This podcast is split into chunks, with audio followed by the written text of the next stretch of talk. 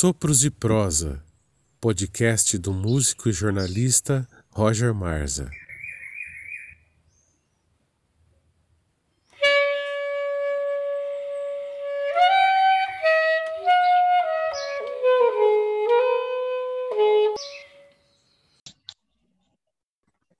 Quando olhamos o céu e vemos as estrelas, mal temos ideia que há cerca de 50 milhões de toneladas de lixo espacial circundando a Terra.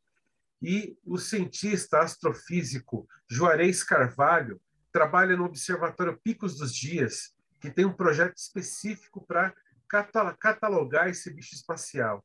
É, tudo bem, Carvalho? Como que está? Certo? Como tudo é jóia, tudo bom. Como que é o trabalho de vocês de, de investigar o lixo espacial? Então, tudo bom? É, boa tarde, bom dia, boa tarde, boa noite. E então, o trabalho nosso lá consiste em monitorar e detectar lixo espacial, né? O que, que é lixo espacial? É qualquer objeto que está em órbita da Terra e que não tem mais é, utilidade, né? Que pode ser que já tenha sido útil um dia, por exemplo, um satélite que já desativou porque perdeu a acabou a bateria dele, ou ele já chegou no final da vida útil dele pode ser pedaço de um satélite, pode ser um parafuso, uma porca, tem de vários tamanhos, né?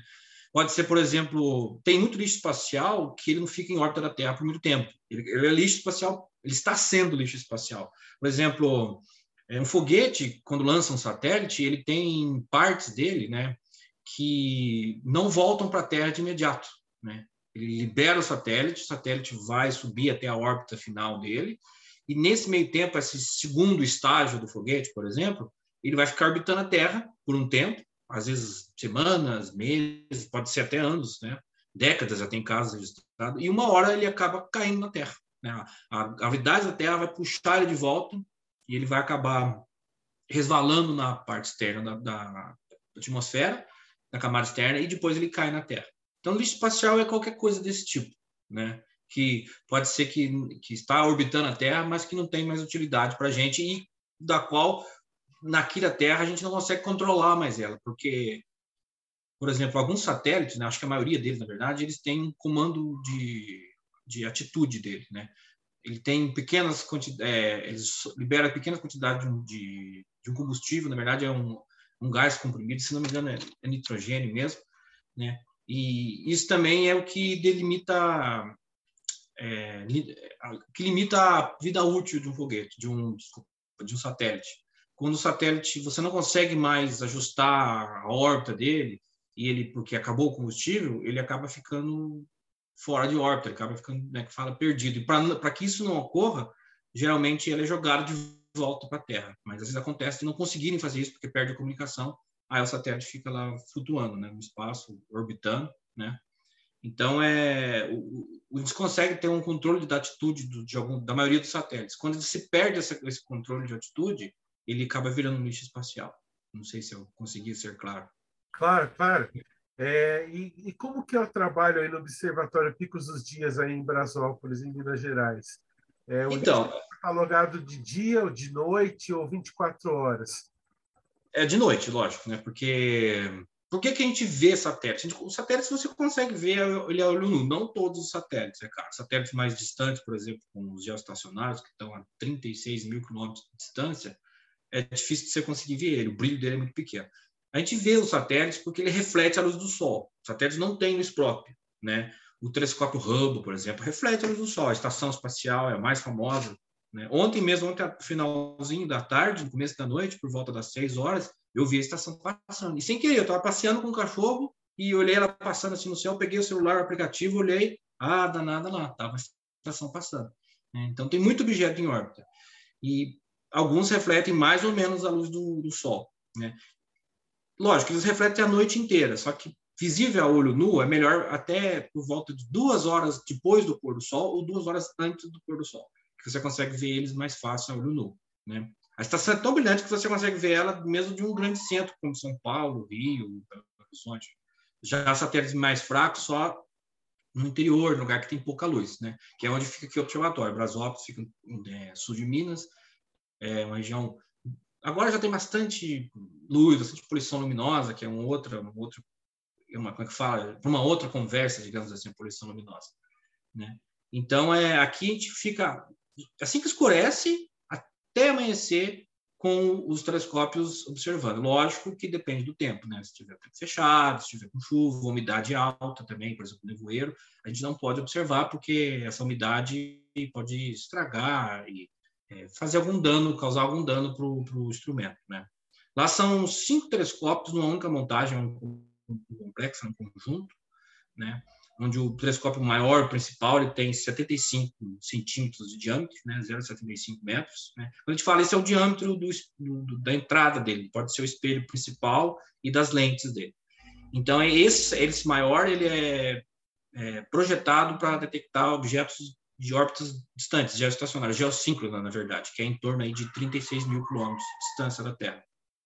E aí tem mais quatro telescópios que são dois conjuntos, né? Eles trabalham como complementares. Um observa um campo e o outro observa um campo complementar do lado, né? Então são dois de 25 centímetros que que é projetado para detectar objetos de órbita é, alta, né? É HAO, High Altitude Orbit, que é acima de mil, mil quilômetros de distância da Terra. Aí tem mais outros dois satélites, desculpa, dois telescópios de 5 centímetros só, o diâmetro menor, por ele ser menor, ele pega um campo bem maior do céu, então ele consegue detectar bastante objetos é, ao mesmo tempo, só que ele é para objetos de órbita baixa, que é o caso da Estação Espacial, do telescópio Hubble, que são objetos a, com menos de mil quilômetros de distância. Né? Se eu não estou enganado, por exemplo, a, a, a, órbita da Estação Espacial varia de 400 a 450 quilômetros. O Hubble, eu não me lembro agora, mas se não me engano, é 300, quase 400, 380 quilômetros, não lembro agora. Então é, é dividido dessa forma e fica a noite inteira, né? E ele, ele é observação automatizada, digamos assim, né? O campo é gerado automaticamente, a gente dá o play lá, dá o OK e ele vai observando nesses campos durante a noite toda aí, né? E automaticamente ele já detecta na imagem os satélites diferente, né? Diferencia satélites de estrela, de nebulosa, de galáxia, né? E alguns satélites andam, né, fazem riscos na imagem, outros satélites fazem pontinhos, que são geoestacionários, e automaticamente ele detecta esse, esse, esse, esse satélite. Né? E enviado lá para Moscou, porque o projeto nosso ele é, ele é da Roscosmos, que é a agência espacial russa, né? seria a NASA da Rússia. Né? Então, é esse, e a gente mesmo não, não analisa. Né? O computador analisa, esses dados são transformados em tabelas e é enviado para a sede do, do projeto, Lá que eles vão comparar, detectar que satélite que era, que objeto que era, se mudou a órbita, se é um objeto novo, se é um objeto que está caindo na Terra. Esse tipo de informação, de, de, pesquisa, quem faz mesmo é o pessoal lá na sede, na Rússia, não é a gente aqui, só coleta os dados aqui. Basicamente é isso. Interessante, os dados não são analisados aqui, então. Não são. Enviados lá. É. Então, assim, o pessoal fala, ah, vocês veem muita coisa lá. Não, a gente vê o que está na imagem lá, são só pontinhos e a gente não sabe o que é. Não sabe nem se é satélite funcional ou se é um lixo espacial, se é um, um pedaço de satélite, um painel solar, a gente não sabe, né? Uhum. Um resto de foguete. Não dá para saber. E esses, esse lixo espacial é catalogado de alguma forma? A trajetória deles é, é, é identificada? Para evitar colisões com satélites ou com foguetes? É, é na verdade, esqueci de, de, desse detalhe, né? É para isso que o projeto existe, né? Porque esse, esse lixo espacial, como comentei que não se tem controle dele, ele está orbitando e a órbita dele pode se intersectar com a órbita de outro satélite, como já aconteceu. Tem dois casos de choque de satélites o mais famoso foi em 2006, que foi um satélite russo e um satélite americano, um, satélite, o Iridium, que já não existe mais esse satélite, é de uma constelação, era de, de, de celular via satélite, que os celulares, aquelas antenas grandes e tal. E um, um, satélite Iridium se chocou com o satélite Cosmos russo, né? e gerou uma nuvem de, de, de, detritos aí, e que essa ficou em órbita, ou ainda deve estar alguma coisa em órbita até hoje. Então, a, intenção é essa, para você detectar a velocidade, a órbita, quanto está variando a órbita, para, por exemplo, evitar que ele se choque com outros satélites que estão ativos, ou, por exemplo, com a estação espacial, que além de ter dano é, material, pode ter dano humano, né? Porque sempre tem gente na estação espacial. Já faz, fazem 20 anos que existem sempre pelo menos uma pessoa na estação espacial. Né? Então, é, a intenção é essa, é para evitar que ele se choque contra algum objeto, algum satélite ativo na, em órbita da Terra. E, e Juarez, quanto que esse lixo espacial atrapalha a observação do céu por astrônomos? É, porque, assim, as imagens são assustadoras quando a gente vê a quantidade de lixo espacial em volta da Terra, né? Parece que é um sorvete de flocos onde os granulados de chocolate estão todos por fora, orbitando. É. É... Então, uh, eu já vi algumas dessas imagens. A maioria dessas imagens, elas são, como é que eu posso dizer, é, exageradas também, né? porque a, a, você imagina, a Terra, se não me engano, tem 12 quilômetros, 12 mil quilômetros de diâmetro, né? Então, a, ela é uma, uma esfera, né? um geóide bem, bem, bem grande. E esses objetos estão em órbita, e você imagina, se a, além de, da, do diâmetro da Terra, você coloca mais 500 quilômetros de diâmetro. Então, ele fica tudo aquilo lá. Então, você, tem, você ainda tem muito espaço no espaço. né? Tem muito espaço lá em cima ainda. Então, é, aqueles, aqueles montes de, de, de, objetos lá, eles é feito de uma forma não muito como é, como é que eu posso falar em escala porque não é tão assim digamos assim o espaço não está tão é, ainda né, não está não tá tão é, congestionado mas a tendência é aumentar é piorar isso aí porque por exemplo os satélites Starlink da da SpaceX cada vez que tem um lançamento são 60 satélites que são colocados em órbita eles já colocaram 2 mil e alguma coisa não lembro agora e a intenção é colocar 12 mil satélites, é muita coisa. Fora os que já estão lá, né? E aí tem algumas órbitas, como por exemplo as órbitas geoestacionárias, elas são disputadas, porque é como se fosse um cinturão em volta do planeta Terra, e cada pedacinho de lá conta, porque você quer o que, que é geoestacionário. O tempo de órbita do satélite em relação à Terra é 24 horas, né? Então é como se ele ficasse parado em cima uma região da Terra. Por exemplo, deve ter muitos satélites, satélites geoestacionários em cima dos Estados Unidos que é, é um país que mais coloca objeto em órbita. Já em cima do Brasil não tem tantos, né? na América do Sul, de forma geral. Né? Então, é, cada um desses lotes, né, pedaços no céu é muito disputado. Né? Mas é, isso está piorando, então pode causar realmente interferência na pesquisa científica do Brasil, da, da, da astronomia, desculpa, e também em questão de fotografia, astrofotografia e tal né? Porque é uma poluição, você vai que nem ficou famoso uma foto do ano passado, 2020, 2020, eu acho, aquele cometa Neowise que ficou famoso, ele brilhou mais, muito mais no hemisfério norte do que aqui no hemisfério sul. O, não lembro quem foi o autor agora, mas ele fez uma foto do cometa e a foto ficou toda arriscada pelos satélites, pelos Starlinks, né? Quer dizer, estragou a foto linda do cometa, que vai passar só daqui a sei lá, 7 mil anos naquela Terra, quer dizer, ninguém mais está vivo que vai ver ele, né? então estragou a foto. E no caso da astronomia, da pesquisa científica, o problema é o seguinte: é, como cada vez aumenta mais o número de satélites, a chance de você estar tá observando uma estrela, fazendo uma pesquisa científica, e um satélite passar naquele momento que você está observando é grande. Principalmente se for objetos mais distantes e mais, fra mais fracos, né, com brilho mais tênue, por exemplo, uma galáxia. É comum aqui no Observatório em Brasópolis, que não tem o o maior telescópio lá do Observatório Brasópolis tem 1,60m de diâmetro, que é o maior telescópio no Brasil, não do Brasil. O Brasil tem telescópios, tem acesso a telescópios maiores no Chile, no Havaí. Então, é o maior que tem aqui no Brasil. Como não é um, um telescópio muito grande, ele não capta muita luz. Então, por exemplo, se tem algum astrônomo observando uma galáxia, sei lá, alguns milhões de anos-luz de distância, um bilhão de anos-luz de distância, e vai fazer, por exemplo, espectroscopia, que pega a luz da galáxia e divide ela em todas as cores. Então, quer dizer, você já está pegando uma luz de um objeto fraco, distante, e está tá dividindo ele, você está diminuindo mais ainda a quantidade de luz que está sendo é, captada pelo sensor. Então, para você conseguir um, um sinal ruído, ou seja, a quantidade de sinal maior do que o ruído de fundo, você tem que observá-la por muito tempo. Às vezes você faz observação de meia hora, uma hora, eu não sei porque não é muito a minha área. Mas tem casos, às vezes, com um objeto muito distante, que às vezes tem que fazer observações de três horas. Então, você vai ficar lá com o telescópio pegando o mesmo objeto durante três horas. Quanto mais satélites tem em órbita, maior a chance de que alguma hora um satélite desse passa, passe em frente né, da galáxia que está observando e joga uma luz lá dentro. Como eu comentei, o que, que é a luz do satélite? É a luz do Sol. né? Ou seja, ele está refletindo a luz do Sol e voltando de volta para a Terra. Então é como se você contaminasse uma amostra que você está fazendo de uma galáxia distante. Né? Pode ser uma galáxia, talvez não fosse fazer muita diferença, mas, né? por exemplo, pode ser uma estrela. Você está observando uma estrela que é bem diferente do Sol. Né? As estrelas têm tipos diferentes de estrelas, estrelas maiores, menores, mais jovens, mais velhas. E você está observando, vamos supor, uma estrela azul nova, que é seis vezes maior que o Sol, tem uma cor bem diferente do Sol, bem azulado. O Sol tem uma cor branca amarelada, é uma considerada uma anã amarela, perto de uma estrela, por exemplo, Sirius, que é, não lembro agora, mas ela é várias vezes maior que o Sol, né? Mais brilhante também, né? A temperatura superficial dele é muito maior.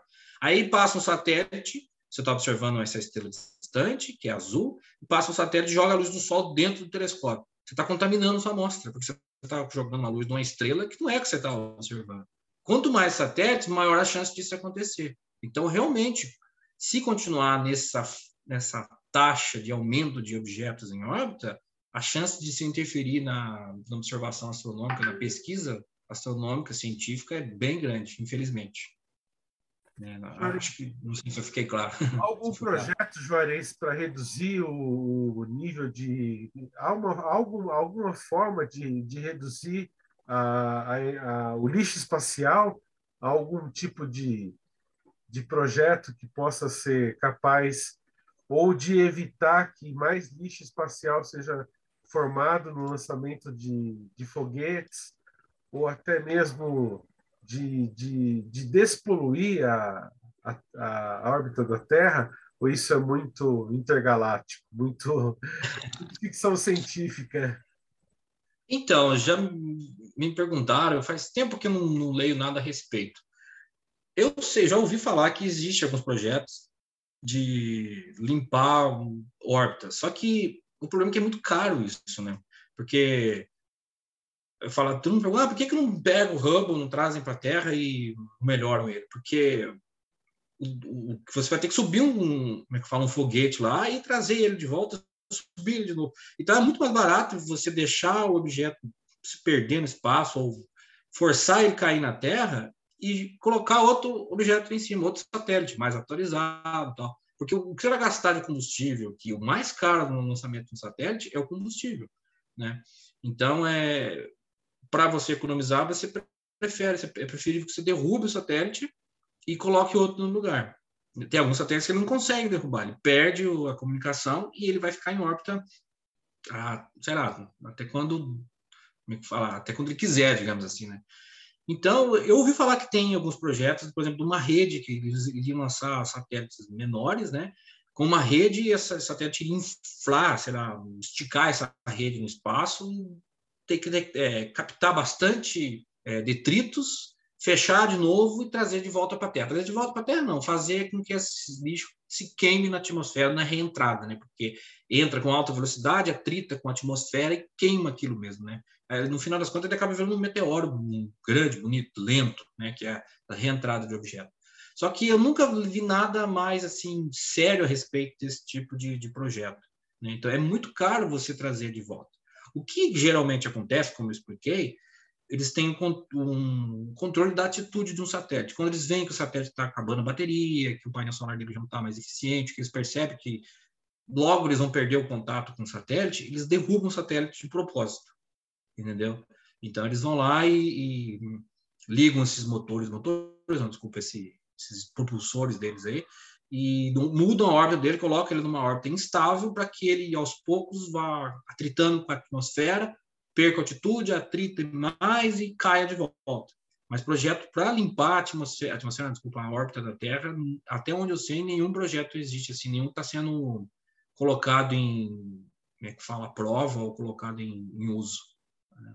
Infelizmente, a tendência é só aumentar o lixo espacial. Legal, Juarez. E, Juarez, já voltou a visitação aí no Observatório Picos dos Dias? Como está isso depois da pandemia, né? Olha, até onde eu sei ainda não, não voltou ainda. Né? O pessoal ainda está meio reticente com isso daí, né? E uh, até agora não voltou. Né? E, todo ano tem portas abertas, né? Que é geralmente final de outubro, começo, final de setembro, começo de outubro, que aí é, é uma noite por ano só que acontece isso, que o, o observatório é aberto para receber o público e também tem observação noturna. Né? Nos últimos dois anos não teve, claro, por causa da pandemia. Esse ano, com a tendência está sendo melhorar, a pandemia parece que está realmente, é, pelo menos aqui no Brasil, está amainando, é provável que esse ano tenha, mas ainda não tem nenhuma informação, é, é fala, é, garantida ainda para dar para vocês, infelizmente. Beleza, Juarez, muito obrigado pela entrevista, viu? Parabéns pelo trabalho. Eu que agradeço, imagina. Obrigado a vocês. Abraço.